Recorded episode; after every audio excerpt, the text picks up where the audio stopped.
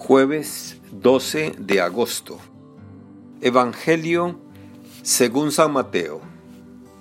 En aquel tiempo, Pedro se acercó a Jesús y le preguntó, Si mi hermano me ofende, ¿cuántas veces tengo que perdonarlo? ¿Hasta siete veces? Jesús le contestó, no solo hasta siete, sino hasta setenta veces siete. Entonces Jesús le dijo, el reino de los cielos es semejante a un rey que quiso ajustar cuentas con sus servidores. El primero que le presentaron le debía muchos millones. Como no tenía con qué pagar, el Señor mandó que lo vendieran a él, a su mujer, a sus hijos y todas sus posesiones, para saldar la deuda. El servidor, arrojándose a sus pies, le suplicaba diciendo, ten paciencia conmigo y te lo pagaré todo. El rey tuvo lástima de aquel servidor, lo soltó y hasta le perdonó la deuda. Pero apenas había salido aquel servidor, se encontró con uno de sus compañeros, que le debía poco dinero. Entonces lo agarró por el cuello, casi lo estrangulaba, mientras le decía, Págame lo que me debes.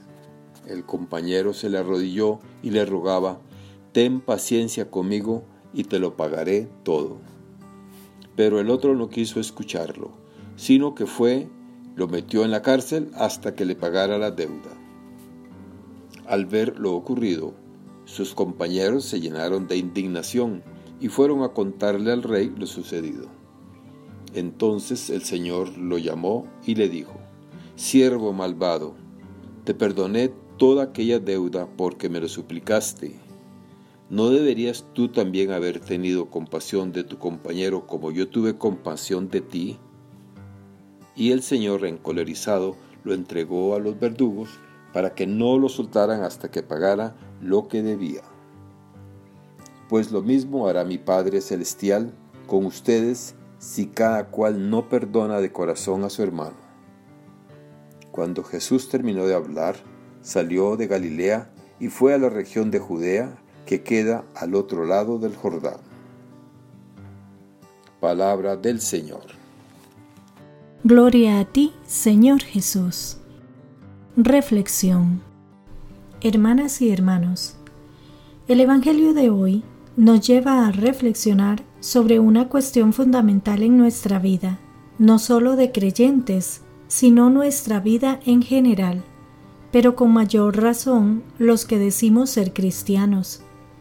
Es el tema de perdonar, esa acción tan liberadora y sanadora a la que a veces nos resistimos por soberbia, por amor propio, por egoísmo, esa acción cuyo primer beneficiado es la persona misma que perdona. Pedro vive a fondo la vida humana y le hace a Jesús una pregunta que brota de la convivencia humana y que nos atañe a todos los seres humanos de todas las épocas. Señor, si mi hermano me ofende, ¿cuántas veces lo tengo que perdonar? ¿Hasta siete veces? Pedro sabía que lo que se estilaba era que vengarse es de justicia y perdonar, normalmente, una cobardía o señal de debilidad pero como presiente la actitud de Jesús, trata de ser generoso. La respuesta de Jesús no puede ser más apabullante, ni siete, ni setenta, sino setenta veces siete. No sé si alguna vez nos hemos molestado en hacer el cálculo. Yo sí, y me salen 490 veces, o sea, una barbaridad. Seguro que Pedro se quedaría impactado. ¿Cómo podemos perdonar a quien reiteradamente nos ofende? En la sociedad de hoy, el tema del perdón se ha convertido en una cuestión de formalidad. Pedimos disculpas y disculpamos sin ser conscientes de lo que esto significa. De ahí el dicho de yo perdono, pero no olvido. ¿Qué significa eso? La respuesta que da Jesús a Pedro nos puede impresionar. Pero nos impacta más cuando nos damos cuenta que Jesús no está hablando de números, de cantidades, sino de una actitud permanente. 70 veces 7 significa siempre. Jesús enseña a sus discípulos que hay que perdonar y habla de perdonar al hermano, no de perdonar una falta u otra. El perdón se dirige al ofensor. Por eso no depende del tipo de falta, ni existe una graduación según la gravedad. No se puede perdonar más o menos. O se perdona o no se perdona. Y puesto que hablamos de personas, el fundamento, la razón para perdonar está en ellos y ellas, en que son hijos e hijas de Dios.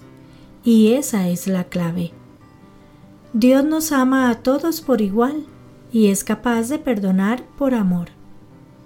Por eso nuestra tarea, el mandamiento principal, no es perdonar porque Dios perdona. Nuestra tarea es amar como Dios nos ama, y el perdón vendrá con ello.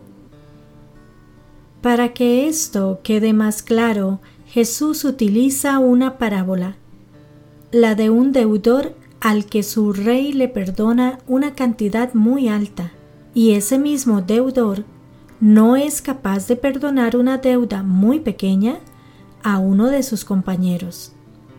La parábola nos muestra la consternación de los compañeros de este no perdonador y la reacción de su señor. Siervo malvado, toda aquella deuda te la perdoné porque me lo pediste. ¿No debías tú también tener compasión de tu compañero como yo tuve compasión de ti? Quien vive la experiencia del amor es capaz de amar. Quien vive la experiencia de ser perdonado es capaz de perdonar. ¿Por qué entonces nos cuesta tanto perdonar?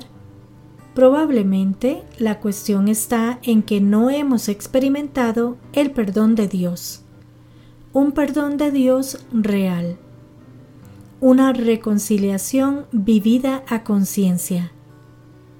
Esto da pie para preguntarnos ¿Cómo vivimos el sacramento de la reconciliación? ¿Cómo es nuestra práctica de confesarnos? Quizá el problema esté en que lo primero es perdonarnos a nosotros mismos. Es cierto que somos incoherentes, contradictorios, ilógicos y a veces un tanto mezquinos.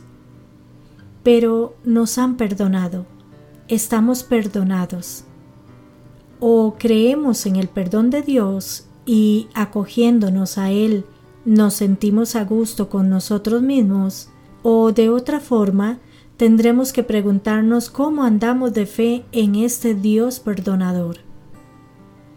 La enseñanza de Jesús es bien clara. Debemos perdonar porque somos perdonados por nuestro Padre Dios, nuestro gran perdonador, que es lo mismo que decir Debemos amar a los demás porque hemos experimentado el amor de Dios. A esta fuerte razón podemos añadir otra, porque no perdonar es acumular rencor en el corazón, dejar que el odio crezca en nuestro interior, algo que nos hace daño y somos nosotros los primeros perjudicados. Que Dios les bendiga y les proteja.